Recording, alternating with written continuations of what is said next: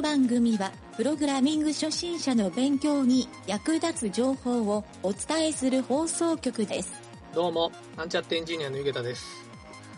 えープログラマーを職業にしてる人って、休みの日にプログラミングをしてる人が多いってこと知ってました？勉強というよりも趣味でやってることの方が多いようですけどね。なんちゃってラジオ、始まるよ。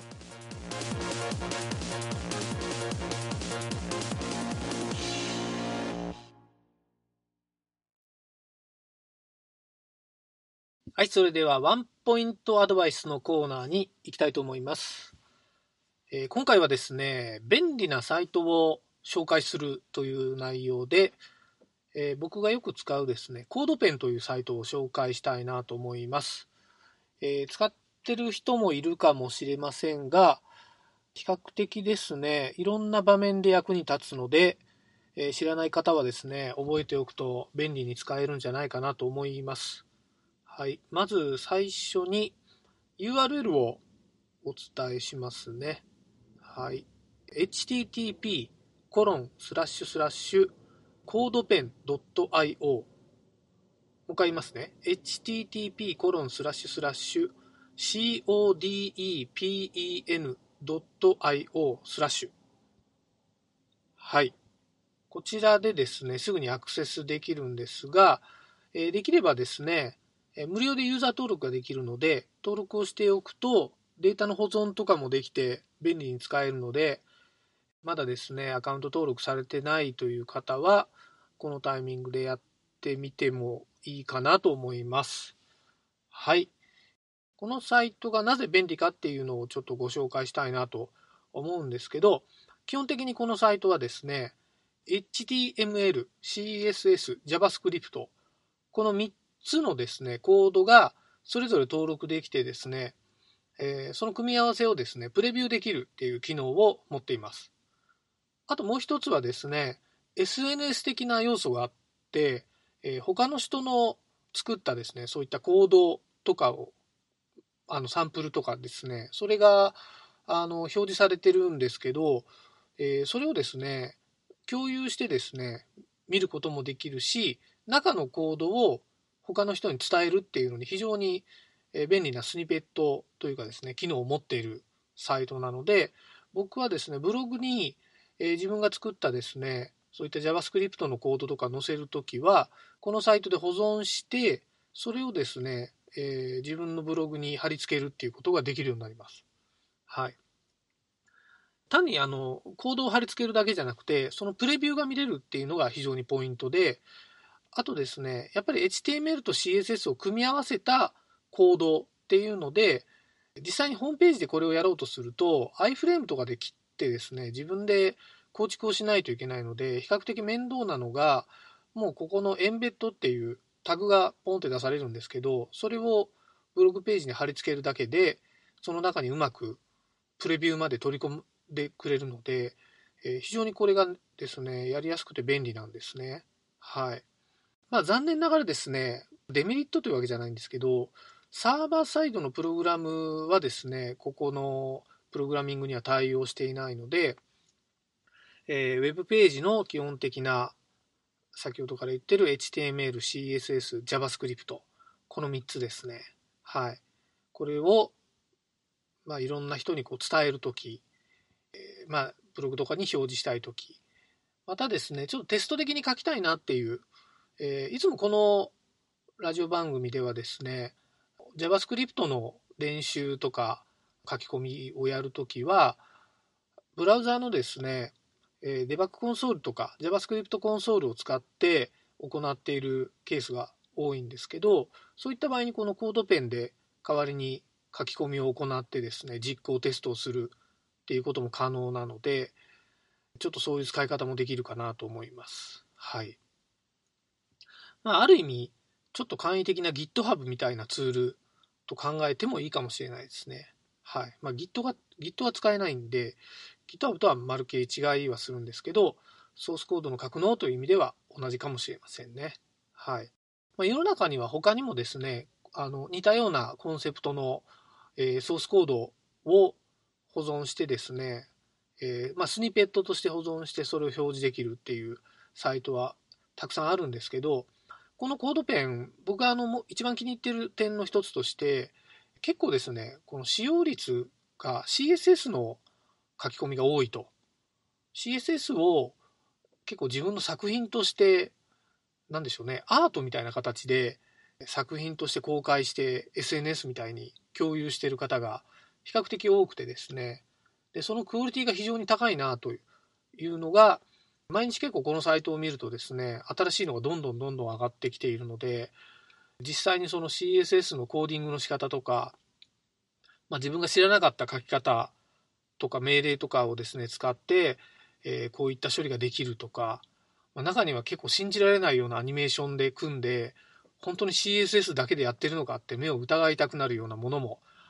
たまにあったりするので、そういった時はやっぱりかなりのコーディングの勉強になったりもするので、まあ、そういった側面でもですね、このサイトを非常にお勧めしたいなと思って今回紹介してみました。はい、今回のワンポイントアドバイスは以上になります。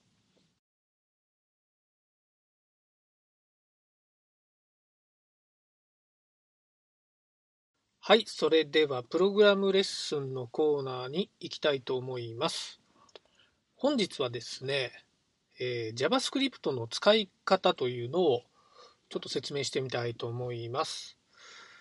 ちょっと難しい話になる箇所もあるんですが、頑張って聞いてみてください。まずですね、Web ページのプログラムのホームページを作りたいと思ってプログラムの勉強をすると、まあ、大体必ず学習しないといけないのがこの JavaScript の言語なんですけど、よくあるサーバーサイドプログラムと言われる PHP や Ruby や Python のような、まあ、Java とかもそうですね。こういった、えー、いわゆるサーバーサイドプログラムっていうのと、えー、フロントサイドプログラムと呼ばれている JavaScript っていうのは、まあ、一体プログラムとして、プログラム言語として何が違うのかっていうのをですね、たまに質問されるんですけど、まあ、この何が違うかっていうところをしっかり知っておかないといけないので、この点を説明するのと、あとですね、フロントエンジニアっていうジャンルの人が、えー、必ず JavaScript を勉強しないといけないのかっていうのもよく聞かれるので、えー、この点もちょっといろんなことを挟みながら説明したいと思います。あとですね、最後に JavaScript のこのプログラムっていうのは一体どういう使い方するのがベストなのか、まあ、実際に世の中でどういうふうに使われているのかっていうのを今日はですね、こういった説明を行いたいと思います。はい。えー、まず最初に、えー、サーバーサイドプログラムとの違いですね。これはですね、基本的にサーバーでそのプログラムが実行されて処理されるか、まあ、フロントサイドプログラムと言われている JavaScript はですね、フロントって何を指すかっていうと、Web ブラウザのことを指すようですね。はい。まあ、いろんなところでフロントという意味が変わることもあるかもしれないんですが、インターネット系のサービスにおいては、基本的にはブラウザーで処理されることをフロントと考えていいと思います。はい。でですね、なんで2つの処理に分かれているかというと、えー、まあ、サーバーにはですね、そのサーバーというパソコンがあって、そこで CPU があって、えー、プログラムが実行されるんですけど、ブラウザーっていうのは実は手元にある自分が表示で使ってるパソコンとか、まあ、スマートフォンとか、いわゆるクライアントマシンと言われる、えー、ここがですね、まあ、フロントにあたるわけなんですけど、まあ、どちらの CPU を使うかっていうふうに考えてもいいと思います。はい。で、この2つはですね、なんで2つどっちで処理をしないといけないかとか、そう考えた時に、実はこの2つはですね、全く性質が違う処理の実行のされ方がするので、えー、この点をですね、ちゃんと理解しておくと、サーバーサイドなのか、フロントサイドなのかっていうところが理解できるかと思います。はい。僕はですね、結構ここを覚えて JavaScript っていう言語がですね、すごく、まあ、好きになったというか、いろいろ学習も進んだ点でもあるんですけど、もともと僕趣味でサーバーをやってた時に、えー、まあ、サーバーサイドで何でも処理できるっていうこのサーバーっていう仕組みが非常に面白くてですねいろいろ実験をしたり、まあ、いろんなツールを作ったりしてたんですけど、えー、フロントサイドプログラムっていうのは実は JavaScript しかないんですね。はいまあ、細かく言うといろいろありはするんですけど、まあ、実際にこう実践的に使えるものとかですね、えー、まあ、そもそもブラウザーで動くプログラムっていうのがこの JavaScript だけと考えた方がいいと思います。はい、でその時に、まあ、具体的に何が違うかっていう話なんですけどサーバーサイドは実は例えばホームページを読み込みますっていうこの読み込んだ時にサーバーサイドで処理をされた結果が表示されます。はい。これに対してブラウザーを使ってブラウザーでプログラムが動くということは、えー、表示をした後にプログラムで表示を切り替えることも可能になるんですね。はい、ここがですね非常に大きくこのプログラムの性質が違うところで要するにサーバーサイドプログラムっていうのは静的っていうふうに言われていてですね、えー、一度表示してしまうとなかなかそこをですねそのプログラム自体で動かすことができないと一方、フロントサイドプログラムの JavaScript に関しては、表示をした後で、いろんなイベントとかですね、えー、まあ、何かしらの処理、判定を行って、えー、表示の切り替えをしたり、まあ、マウスでドラッグして動かしたり、えー、そういうことができるようになるっていうことですね。はい。なので、このサーバーサイドとフロントサイドっていうのは、まあ、全く別物だというふうに考えた方がいいと思います。はい。で、どちらを勉強した方がいいですかとか、そういう質問も多いんですけど、これはですね、僕のおすすめは両方勉強しないと、えー、インターネットのサービスを作るっていうのは非常に難しいと思います。仕事をする上でも、サーバーサイドとフロントサイド両方を理解していないと、まあ、設計ももちろんできないんですが、え、自分がですね何かやろうとすることを解決するっていうのもできないと思います。はい、なので、えどちらかが重要というわけではなくてどちらも重要であるというふうに考えた方がいいです。はい。次にですね、フロントサイトエンジニアにとって学習する、えー、JavaScript っていう言語は必須かどうかっていうことなんですけど、これはまあ今言った通り、えサーバーサイドとフロントサイドっていうのは、もちろん両方勉強しておいた方がエンジニアにとっては非常にえー、仕事もにも役立つし効率性も上がるのでその方がいいんですけど少なくともサーバーサイドエンジニアっていうジャンルの人とフロントサイドエンジニアっていうジャンルの人、まあ、フロントエンドみたいな言い方する場合もあるんですけどこの場合はですねフロントエンドの方っていうのは JavaScript を知らないという方もたまにいてですね、まあ、要するにデザイナーの方ですね。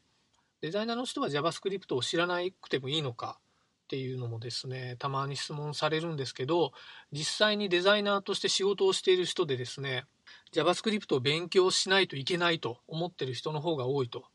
いうふうに僕はよくいろんな人の話を聞いて認識してます。まあ、仕事をやる上でですね JavaScript を知らないことによっていろんな弊害があるっていうのを現場で見てきたんだと思うんですね。まあ、自分で体験してやっぱり JavaScript って知っておいた方がいいって考えてる人の方が多いようです。まあ、実際にデザインだけ純粋にやってる人であれば、うん、そんなにもしかしたら、えー、JavaScript は必要ないのかもしれませんが、まあ、知らないより知っておいた方がいいというレベルの話にもなってると思いますね。はい。えー、それからですね、えー、最後にですね、えー、こういった JavaScript っていう言語ですけど、まあ、先ほども言った通り、えー、ブラウザーで動く唯一の言語ということで、まあ、実際どういう使われ方をされているのかっていうのを、えー、とこういった学習をするときにですね知っておいた方がいいと思うのでちょっと僕の知ってる限りまあ限りではないんですけど簡単な説明ができるところを、えー、少しですね説明したいと思います。はい、まずですねえー、JavaScript ってまあ実際どういう使い方をするのかっていうと、まあ、結構ですね、今はライブラリーとかもかなりたくさん出ていたり、そうですね、GitHub にソースコードもいっぱい落ちているので、それを使ってですね、もうかなり高クオリティな処理を自分のホームページとかに実装したり、まあ、簡単に作ってしまうことも可能なんですけど、まあ、JavaScript って実はそういったところだけじゃなくて昔から基本的な使い方としてですね、まあ、例えばよく悪者にされているクッキーってありますよね。あの一時データ保存をする領域ですね。クッキーを保存してそのクッキーを使ってページに初めて来た人なのか、えー、何回か再訪問してくれてる人なのかまた再訪問の回数なんかをクッキーで管理をしたりするっていういわゆるユーザーの属性ごとに処理を行うと、まあ、例えば初めて来た人には「ようこそ」っていう画面を出して2回目以降来た人には「お帰りなさい」みたいな画面画面を表示するのも、えー、この機能のおかげかもしれませんね。はい、ただまあそのレベルであれば実はサーバーサイドプログラムでもできてしまうので、えー、この辺はですね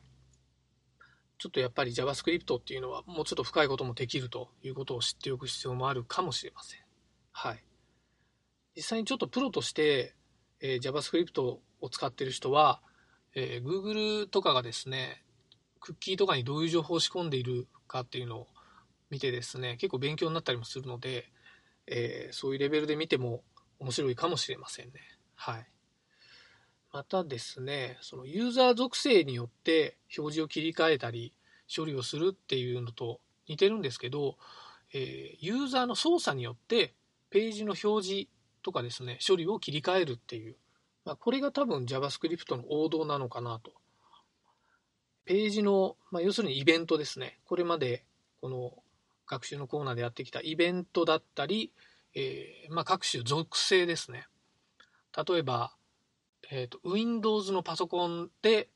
パソコンのブラウザーで表示をしている人と Mac の PC を使っているブラウザーで表示をしている人またスマートフォンで表示をしている人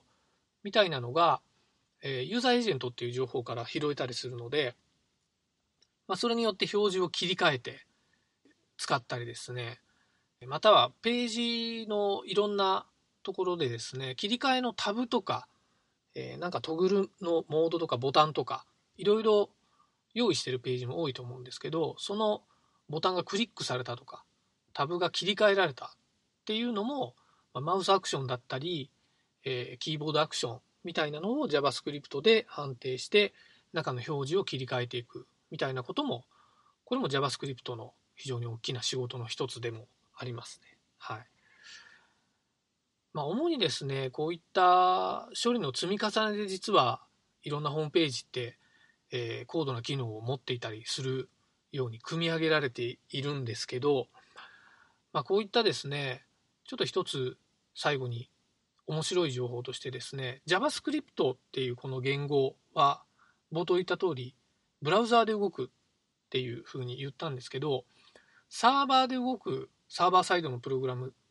はですね、もちろんたくさんの人が訪れた時にサーバー負荷が高くなるんですね。よくサーバーが落ちたっていう状態の時は、大概このユーザーアクセスが多くて、えー、サーバーの負荷が耐えきれなくなってダウンしてしまうっていう状態になるんですけど、そうしたサーバーの負荷をできるだけフロントで行うことによって、サーバー負荷を極限まで少なくするっていうサービスもですね、えー、JavaScript を使うと作れたりするというのもですね、僕もちょっとそうしたサービスも作ったことあるんですけど、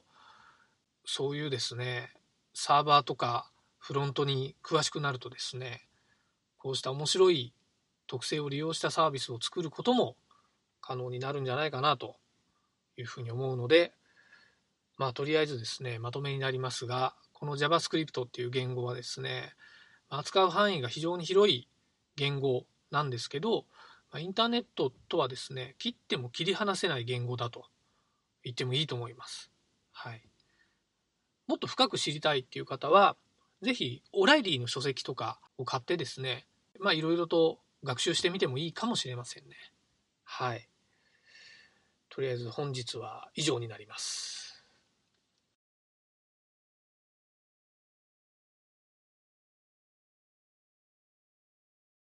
はい、それでは質問のコーナーに行きたいと思います。えー、今日はですね、テラテイルのサイトですね。えー、2020年2月9日に投稿されていて、えー、回答が3ヶ月以上経ってついていない状態のものをピックアップしました。タイトルが、みんなで早押しクイズのようなアプリを開発するにはどんな技術が必要ですか？はい、結構なかなか面白そうなタイトルだったのでピックアップしてみました。えー、内容を読みますね。プログラミング初心者です。タイトルにある通り、みんなで早押しクイズのようなリアルタイムでオンライン通信対戦ができるアプリを開発しようと考えています。ですが、具体的にどのような技術が必要になってくるか把握できていないので、アドバイスをいただければありがたいです。主にフロントエンドでは React Native を、バックエンドでは Firebase を使いたいと考えていますが、他にどのような技術が必要なのでしょうか初歩的な質問で恐縮なのですが、ご回答いただければ幸いです。はい、こんな内容ですね。結構実践的で面白い質問だなと思ったので、今回取り上げてみました。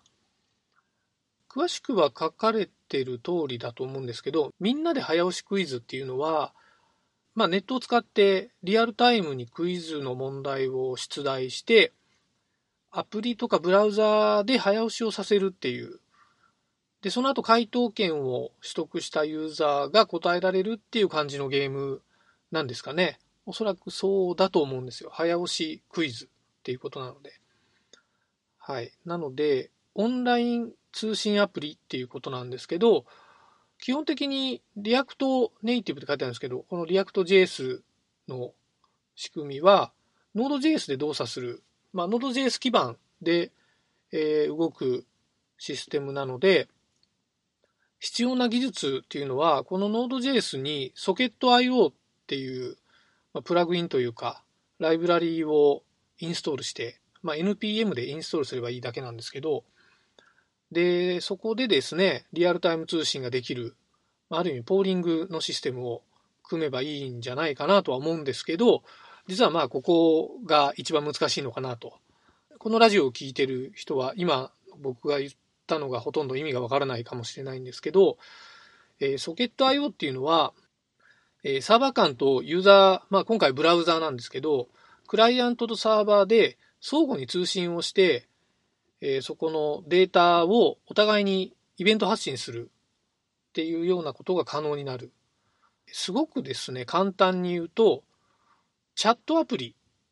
とかがこれを利用している感じですね。通常ブラウザーは、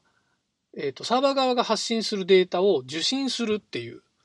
実はインターネットのこういったネットワーク通信って一方通行なんですね。ユーザーがサーバーのデータを取りに行くっていうのが一般的なんですけど、まあ、最近はちょっとゲームとかでもこういったリアルタイム格闘ゲームとか、えー、とそういうのも含めてなんとなくサーバー側とこうやり取りをしているような感覚があると思うんですけどあの基本的にはやっぱりブラウザーがイベントを出して、まあ、データを取りに行ってるっていうのがですね標準なんですけどこれを通信をするってどういう状態なのかっていうとサーバー側からユーザーにデータを発信すると。まあ、プッシュ型になるんですけど、っていうことを可能にしないと、えー、実はですね、なんでこのプッシュ型ができないと、こういうリアルタイムのみんなで早押しクイズができないかっていうと、他の人が押したっていう情報を自分が取りに行かないとわからないっていう状態なんですね。はい。ソケット IO っていうのはまあ非常に動作も軽くてですね、よくできてるツールで、まあ、他にも Python とかでも作れるんですけど、あの特定のポートを使ってですね、えー、データの通信を受けて、まあえー、と10人ぐらい例えばユーザーがいるとしたら誰か1人のユーザーの受信を受けた時に他のユーザーに一斉にデータを送るっていうことが可能になるんですね。はい。まあ、実はこれはですね裏を返せばそのポーリングの仕組みっていうのがあって、えー、このポーリングっていうのはそういうサーバーの通信を実は結構早いタイミングで何回も何回も繰り返してサーバーのデータが更新されていないかっていうのをクライアント側がずっとこう監視をする仕組みなんですね。はい。で、サーバーが実はプッシュをしているように見えるんですけど、実はユーザーが、えーデータを送ったときにサーバーに変更があったら変更のデータを返すっていうのが実はポーリングの仕組みで、このソケット IO もその仕組みを取っていると。ただ、これはですね、普通に、えー JavaScript でもやろうと思えばできるんですけど、通常の HTTP のプロトコルを使うと、非常にこうパケットの無駄なデータが多くてですね、えーちょっとそういったですね、処理速度にも関わってくるので、できればこういったソケット IO のような機能を使って軽いデータでポーリングをさせるっていう仕組みを作るのが一般的だと思います。はい。ちょっと難しくなったんですけど、あの、こういったですね、ウェブでのリアルタイムのゲームっていうのは結構今当たり前みたいになってきてるんですけど、ちょっとですね、注意点というか、えー考えたいなと思うことが一点あってですね、えーアクションをする、まあ、ユーザーがアクションをしてから、まあ、サーバーがレスポンスを返してくるような仕組みになると思うんですけど、そういった場合に、えーユーザー側のネットワーク環境にも依存をするため、もしかしたら早押しっていう仕様は公平にならない可能性もあるんじゃないかなと、というふうに考えられます。はい。クライアント端末で、えー問題が出題されてから回答するまでの時間のタイムトライアルみたいな方法にすると、もしかすると公平性が保たれるんじゃないかなとも思われるので、結構こういう仕様を考えるっていうのもですね、なかなか面白いことなので、僕はまあ結構こういう仕様を考えるのが好きなので、何かこうアイデアがあるとですね、いろんな技術でどうやるのがベストかなっていうのを考えたりするんですけど、実際にこういったゲームっていうのは一回作ってみて、今みたいな思考を持ってブラッシュアップをさせるっていう、まあ、その一段階上のちょっと思考を持つと、結構技術自体がどんどん面白くなってくるので、それに伴ったプログラミングっていうのをどんどん勉強していくという、この繰り返しがまあ逆に楽しくなるんじゃないかなと思います。はい。今回は以上になります。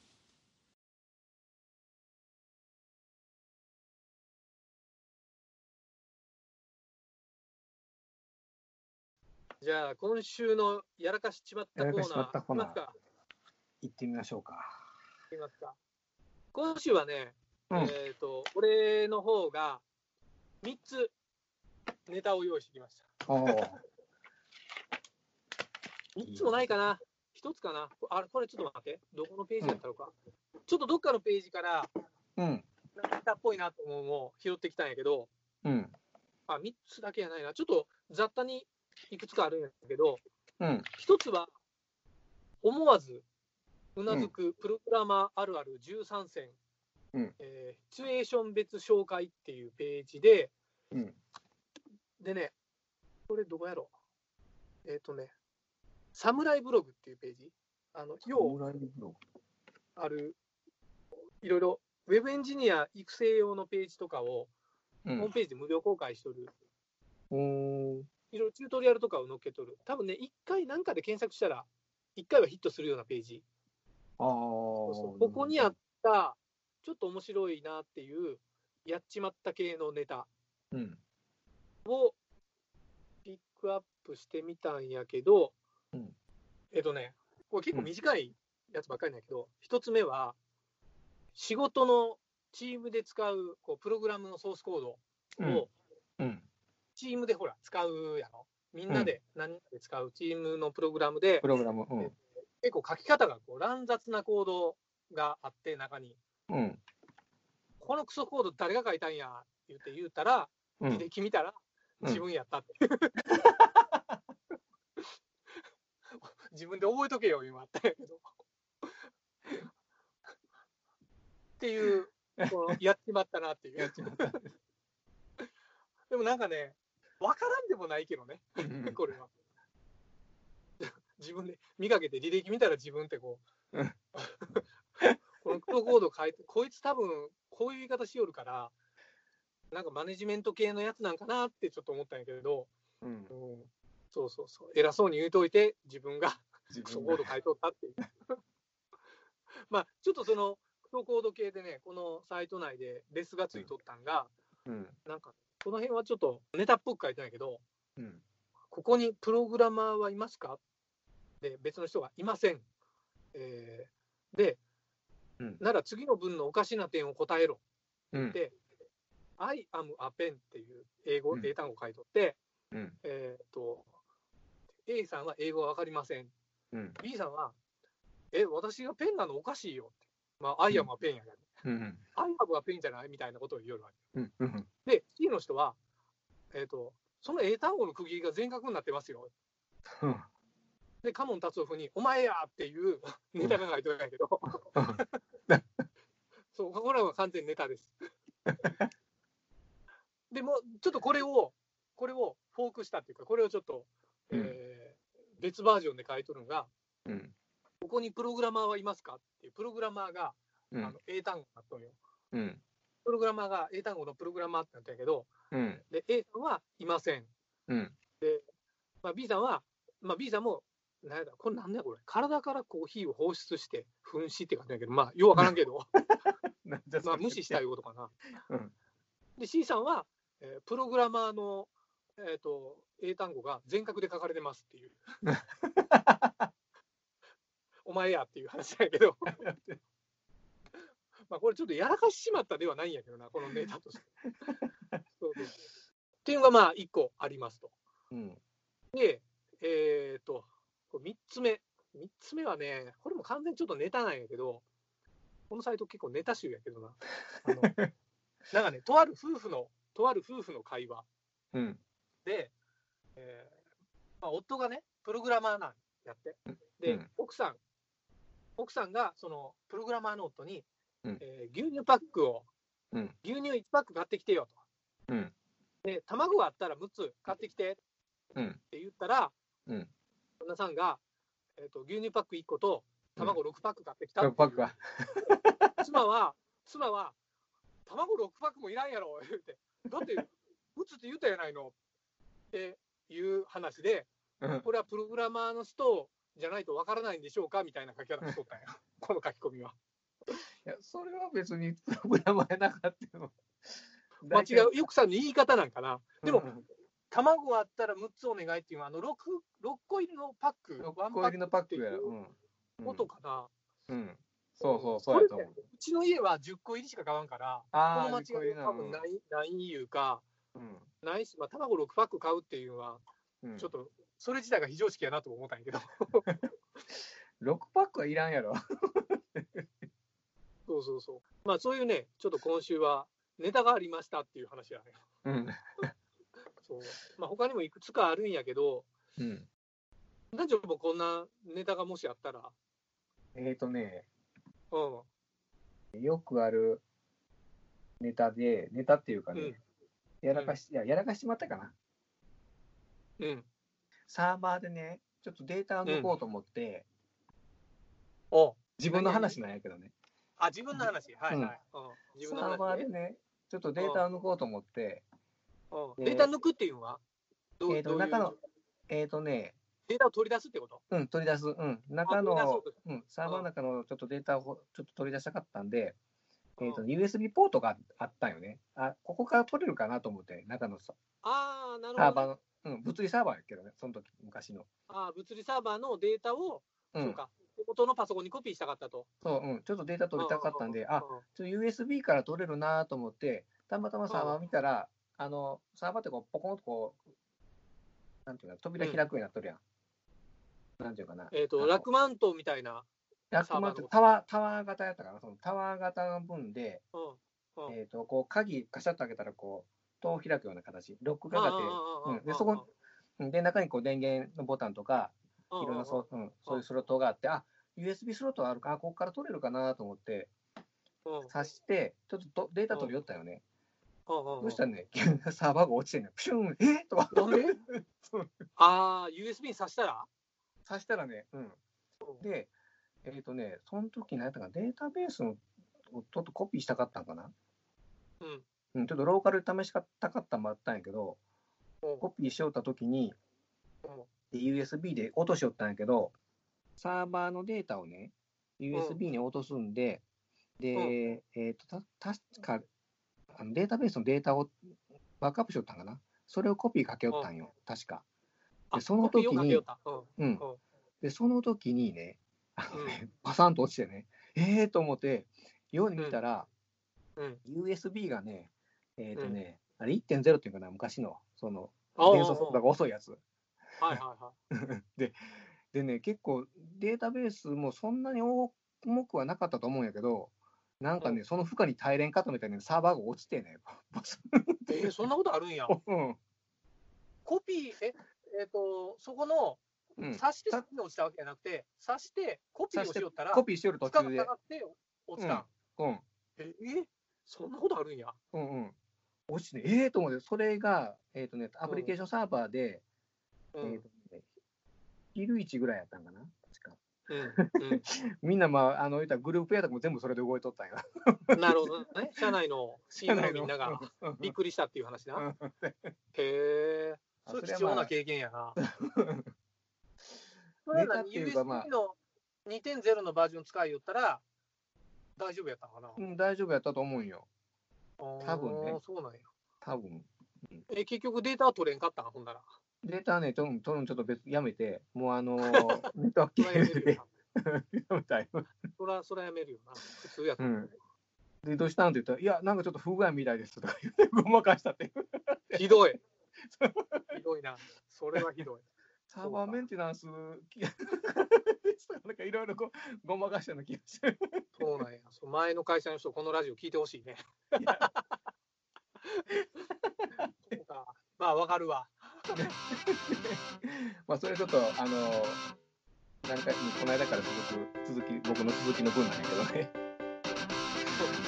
また。いやあの出た